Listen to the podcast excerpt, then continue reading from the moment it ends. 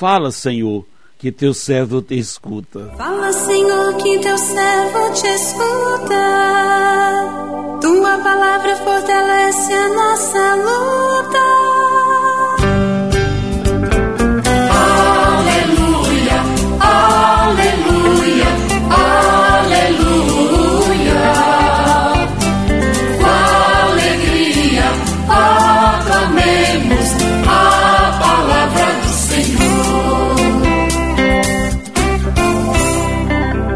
Senhor esteja convosco, Ele está no meio de nós. Proclamação do Evangelho de Jesus Cristo, segundo João, glória a vós, Senhor. Naquele tempo, disse Jesus à multidão: Ninguém pode vir a mim se o Pai que me enviou não o atrai. E eu o ressuscitarei no último dia. Está escrito nos profetas: todos serão discípulos de Deus. Ora, todo aquele que escutou o Pai e por ele foi instruído, vem a mim. Não que alguém já tenha visto o Pai, só aquele que vem de junto de Deus viu o Pai. Em verdade, em verdade vos digo: quem crê possui a vida eterna. Eu sou o pão da vida. Os vossos pais comeram o maná no deserto e, no entanto, morreram. Eis aqui o pão que desce do céu. Quem dele comer nunca morrerá. Eu sou o pão vivo descido do céu. Quem comer deste pão viverá eternamente. E o pão que eu darei é a minha carne, dada para a vida do mundo. Palavra da salvação. Glória a vós, Senhor. Aleluia.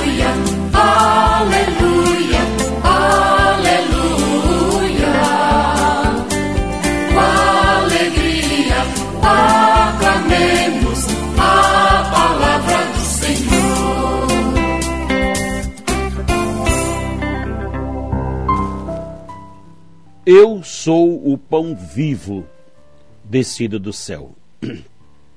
Meu irmão, minha irmã, só é feliz verdadeiramente quem se coloca na dependência de Deus. É esta dependência de Deus que nos faz buscar Jesus, pois sabemos que somente por Ele chegaremos ao Pai. O nosso foco é o Pai.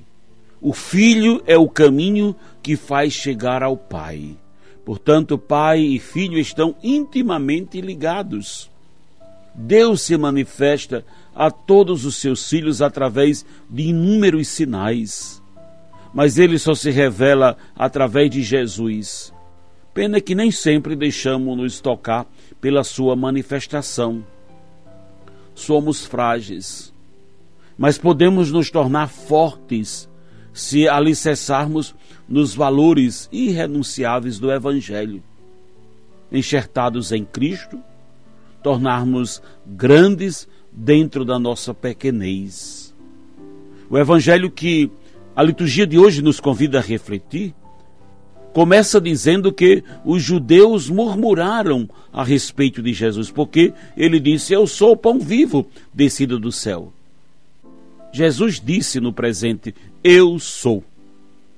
Na sua humanidade, Jesus se fez alimento ao alimentar a esperança dos muitos desesperançados, ao curar os doentes, ao libertar os cativos.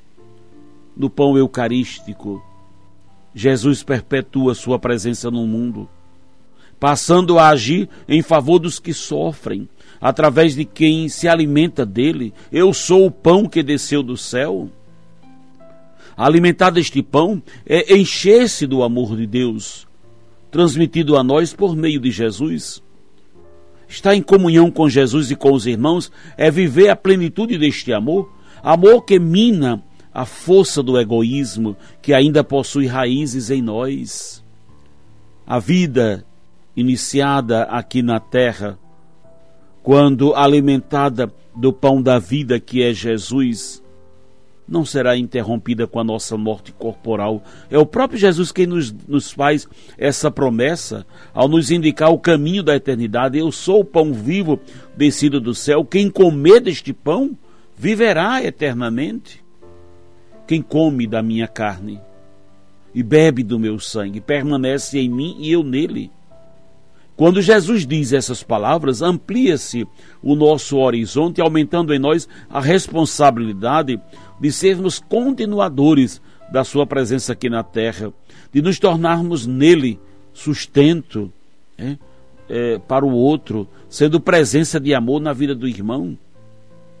Jesus se faz nosso alimento de várias formas, mas é na Eucaristia que Ele quer movimentar a nossa vida nos fazer sair de nós mesmos, para irmos ao encontro daquele que necessita das suas mãos em nossas mãos para se reerguer.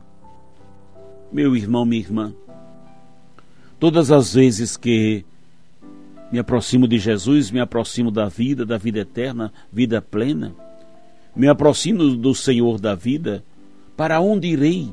Somente o Senhor tem palavras de vida eterna, então quando me aproximo da palavra, me aproximo da vida que Jesus trouxe a mim, quando me aproximo da Eucaristia, é a vida eterna que de mim se aproxima, é a minha vida que é mergulhada na eternidade que o Deus trouxe a mim.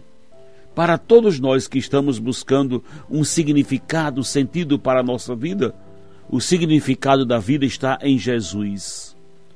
Saboreemos Jesus.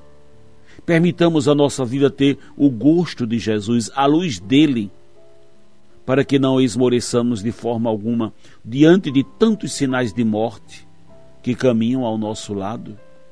Jesus veio para que tenhamos vida, e quem, quer, quem crer nele possui a vida eterna, porque ele é o pão da vida.